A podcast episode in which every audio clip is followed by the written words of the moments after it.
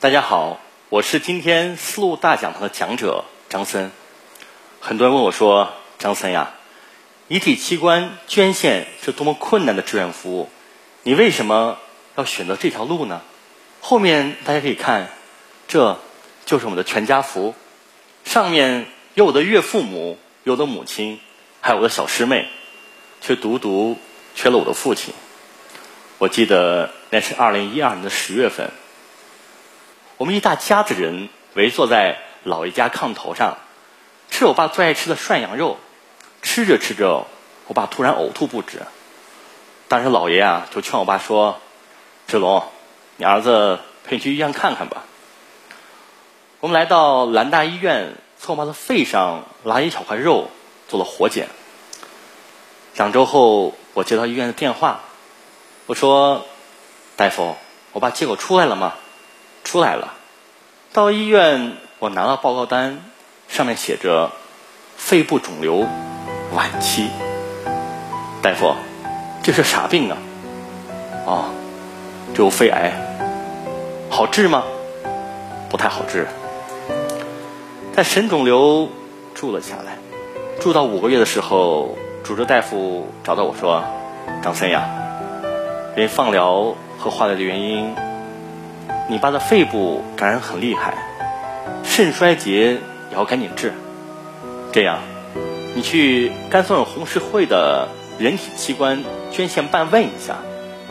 要是有人在离世后愿意捐肾的话，你爸能多活不到八年。我抱着希望来到了甘肃省人体器官捐献办公室。二零一二年，愿意在离世后捐肾的志愿者。只有十多位，因为捐献器官必须离世后再捐嘛，所以我抱着遗憾回到了医院。二零一三年的十月，我爸不幸离世了。当时我就暗下决心，要做一名遗体器官登记捐献志愿者，帮助我爸这样的病人呢早日康复。但是因为捐献遗体器官。需要父母、配偶、子女三方中两人签字才可以。我妈迟迟不肯签字。森森，你爸刚走，你签了，你让我怎么活啊？妈，不是现在签，是百年以后再签呀。我不同意，你要捐，就不是我的儿子。因为我妈迟迟不肯同意，我也无法成为一名。登记遗体器官捐献志愿者。器官移植作为上世纪影响人类生活的三大医学技术之一，让成千上万的器官衰竭患者又有了生存的机会。据世界卫生组织统计，全世界每年大约有两百万人需要器官移植。然而，当器官移植技术不断成熟时，器官供体的严重短缺成了阻碍这些患者获得新生的最大障碍。在我国，每年约有三十多万例患者需要进行器官移植，但能够接受器官移植手术的却不到两万例。后来我阅读了大量资料，我就有了组建一个宣传队的想法。于是，我和十二名志愿者发起成立了甘肃省无偿捐献遗体器官志愿服务队。我们穿梭在兰州市大街小巷。刚开始很多人不理解，还有人说是器官买卖的贩子。一天、两天、一个月、两个月、一年、两年，我志愿者们从来没有想过放弃。我们开展了许多活动，比如说回访已经成功捐献遗体器官志愿者家庭，在走访过程中。我们找到了欧阳章、杜长平两位老人，他们是一九九三年甘肃人首例签署愿意在离世后无偿捐献遗体器官的夫妇。在聊天中，我们得知，杜长平和欧阳章老人呀，是一九三七年就到甘肃开展地下工作的老地下党员。那次去看欧阳章爷爷，他总会给我讲。他在解放前从事地下工作的故事。二零一七年二月份，我让张爷爷离世了。根据他申请的遗愿，他大体捐给了兰大基础医学院，眼角膜捐给了眼疾患者，帮助他们重见光明。每当去看望像杜长平、欧阳张爷爷这样意念坚定的老共产党人的时候，我在想，这是什么情怀呢？他们这种情怀感染着我，鼓励着我。虽然我们的志愿者每年有离开的，没有加入的，但每一次第一个慰问的一定是欧阳章、杜长平老人，因为我知道是他们的理念。他们的信仰鞭策我，让我走得更远。二零一七年三月五号，我们在西固区的金城公园做着吴昌宣县遗体器官的法律法规宣传。这个时候，我看到迎面走来一个个子很高、帅帅的大男孩他走到面前说：“请问你是张森吗？”我说：“是的。”你要了解宣传一下吗？他说：“我要签署。”签署。签的话，必须你的父母、配偶、成年子女三方中两个人同意。今天他们来了吗？哦，我是陕西大理人，在兰州是现役军人。我可以把这个东西邮寄回去，让我爸妈签吗？可以呀。有一天我在办公室，突然有人敲门，我拉开门一看，这那位高高帅帅的大男孩儿。张老师，这是我妈的签字，旁边是我爸的。他看我脸上有犹豫的颜色，拨通了电话：“妈，是您签的吗？”你也张老师说。我接着电话：“张森吗？我是马丽芬的妈妈，字儿是我签的。阿姨，你怎么能同意儿子捐献遗体器官呢？您是怎么想的呀？”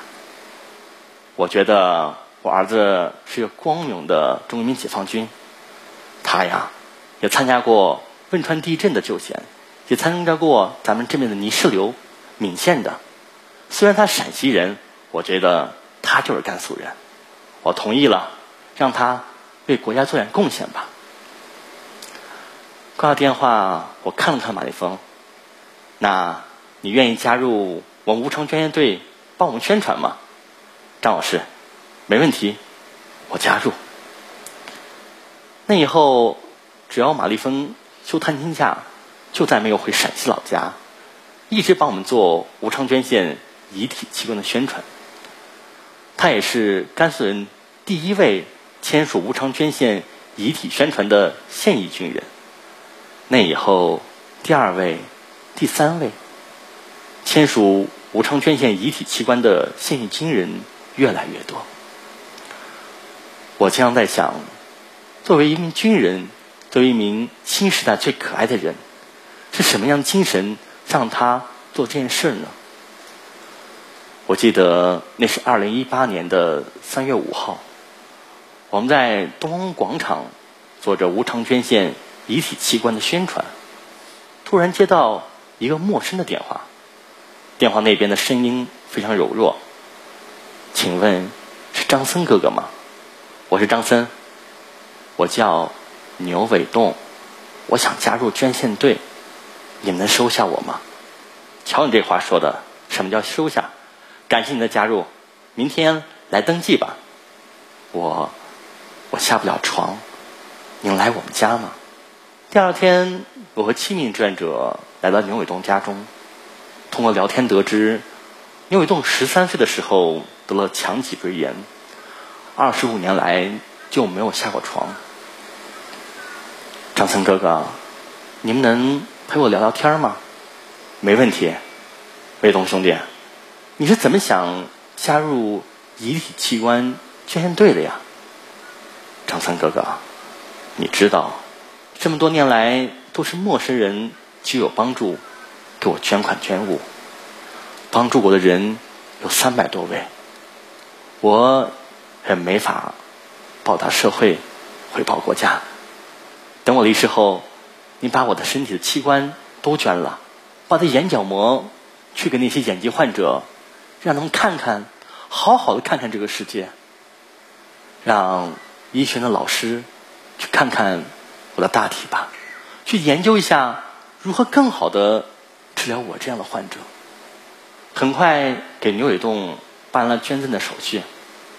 从那以后，有时间的时候，志愿者都会去看他。转眼到了十月二十三号，那天牛伟栋的气色特别好。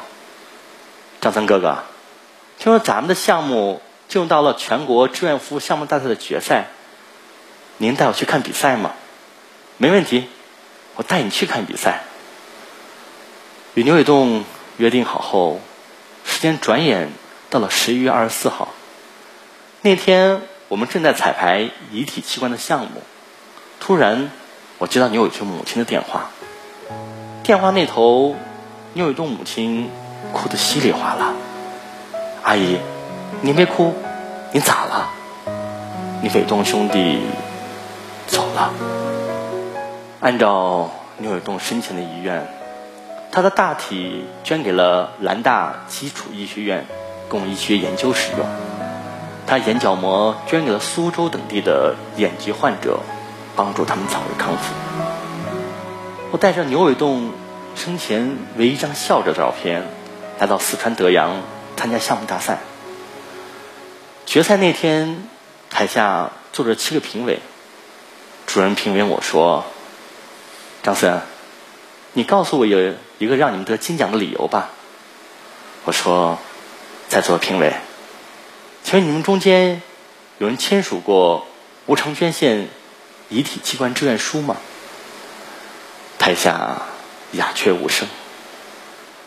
第二天，在四川德阳体育馆外宣传着我们的项目，突然我的手机响了，电话那头说：“是甘肃的张森吗？”“是，我是甘肃的张森。”请你到德阳体育馆内参加颁奖晚会的彩排吧。我们得金奖了吗？是的。我放下电话，朝天空大喊了一声：“伟东兄弟，我们得金奖了！”我知道，这个荣誉不仅属于我们无偿捐献队，更属于已经成功捐献遗体器官的甘肃省的七十九位志愿者家庭。张森认为，每一份遗体器官捐献登记表的背后，不仅是一个个感人的故事，更凝聚着志愿者对理想的坚守、对生命的敬畏和对社会的感恩。器官移植供需矛盾严重，那么造成捐献率低的原因到底是什么？其实最难卖、最难卖出的就是传统观念。提高公众认知，遗体器官捐献志愿者队伍不断壮大。截止今天上午十一点，甘肃省愿在离世后捐献无偿遗体器官的志愿者达到了七万三千一百五十六人。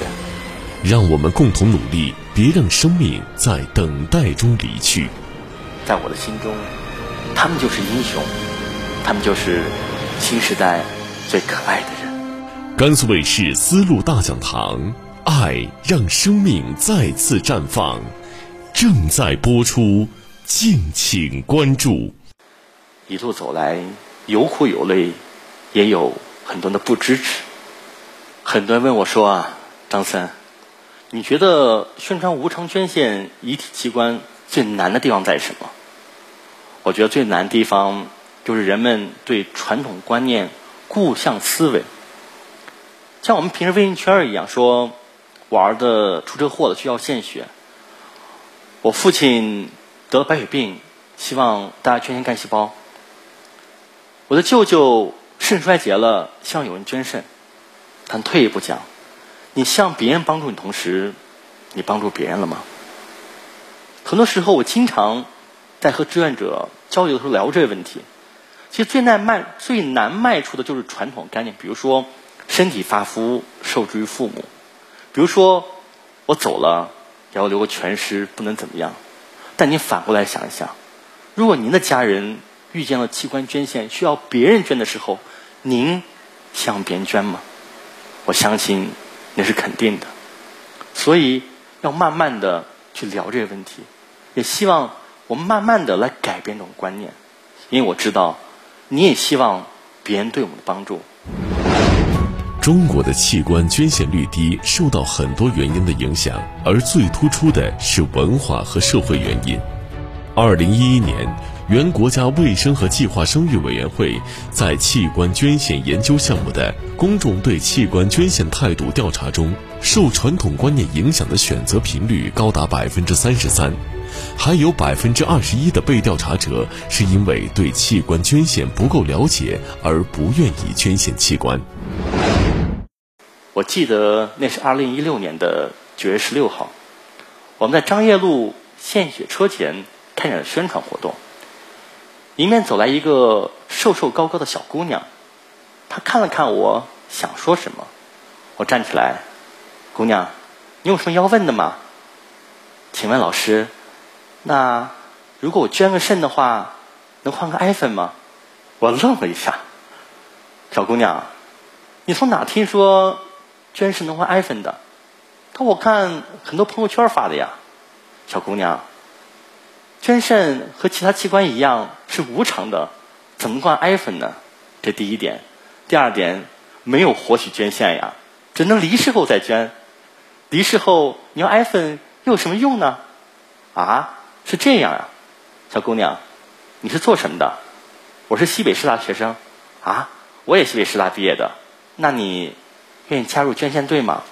我我不肯捐，没关系，加入捐献队，哪怕不签，只是宣传也可以。那我加入。我看他在登记表上写下了“耿莹莹”三个娟秀的小字。那以后，耿莹莹同学无论刮风下雨，一直和我们开展着无偿捐献遗体器官的宣传活动。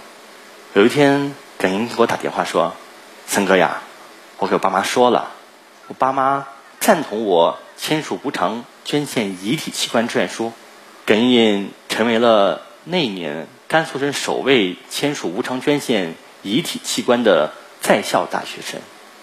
那以后，白一宁等等志愿者都签署了无偿捐献遗体志愿书。在校大学生吃了我们宣传的主体，一直为无偿捐献遗体器官。志愿忙碌着。平时呀，很多人问我形形色色的问题。有人说：“张老师，我以后捐大体去哪儿呢？”你捐大体呀，会捐给医学院供大家解剖使用。那要永远解剖吗？不是呀，一般供医学研究两到三年，就通知你家人，根据家人的遗愿进行火化。化后，若家人想带你回老家，也可以，也可以交给甘肃省无偿捐献遗体纪念园，供社会各界人士瞻仰。有人问我说：“张老师呀，捐献遗体和器官是无偿的，那为什么使用还有偿呢？”